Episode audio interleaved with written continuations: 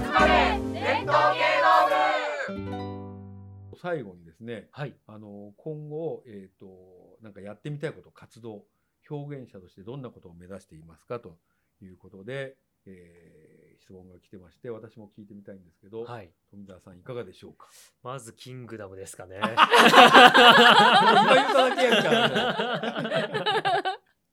今言っただけやんかもちろんなんかこの一般のお客さんに向けた、うん。周知あの認知を広めるっていうのも大いにあるんですけれども、今やっぱり10代の子に教えるっていう活動、うん。うん。結構自分のライフワークになりつつあるのかなっていう気がして、うん。その自分の組織を大きくするとか、うん。そういうことではなくて、ただひたすらに声を出して楽しんだりとか、なんか結構こう内向的な子がだんだんあそう活発に外外交的になってくるよね、うん。あわかるわかる。コミュニケーション多く取れたりとか、わかります。それはわかる、えー。やっぱり声最後だなんですか？出せるようになるっていうか大きくなったりするんですか？そうですね。自然となんかあとなんかこう笑い声が大きくなってたりとか。うん、明るくなってるなーってうん。人が怖くなくなっていくっていうんですかね。うちの学生でも自信持ってくると、うん。だんだん声が大きくなってくうるんですよ、ん、へー。ででそういう子は事務所に受かる。であのせ映像系のがあの授業やってる時はだんだんよく喋るようになってきて、うん。それで飲み会とかもすぐ行くようになって、うんうんそうすると大体泣いてもらうんですーうよ、んそれはねあるそれで、ね、一番僕言いたいのは皆さんに人間ってどっかで必ず変わるから、急にねやる気になる時がある。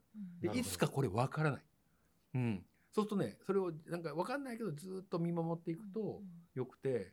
だからまあこれ声優さんもそうだと思うんですけど、はい。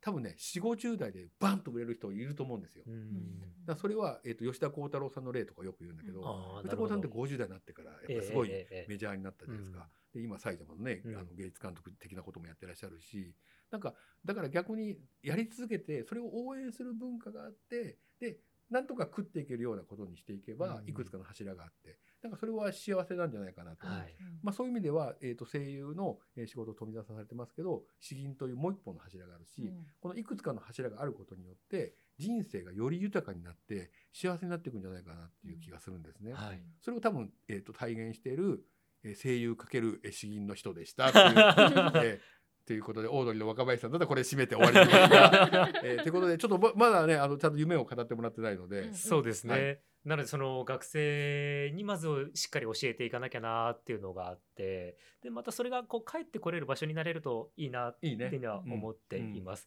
なんかこう伝統芸能だからっていうことではなくて自分がやってきた証うん。みたいになっていくものになればいいなと。そう。いいおお兄さん兄貴になってほしい、うん。あとは自分が切磋琢磨ですよね。そうですね。だから、えー、回伝回伝目指せ目指せ皆伝えると書いて回伝あ、そうか。何伝えるからね、はいもう今は伝えてるけどね、はいそれが改善するともう全国の高校生がに伝えられるかもしれませんということで。頑張りやす。えーということで、えっと皆さんちょっと、えー長時間ありがとうございました。とんでもないです。こちらこそありがとうございました。はい、じゃあえっ、とまた、えー次回何かありましたらよろしくお願いします。よろしくお願いいたします。はい、じゃあ皆さんさようなら。さようなら。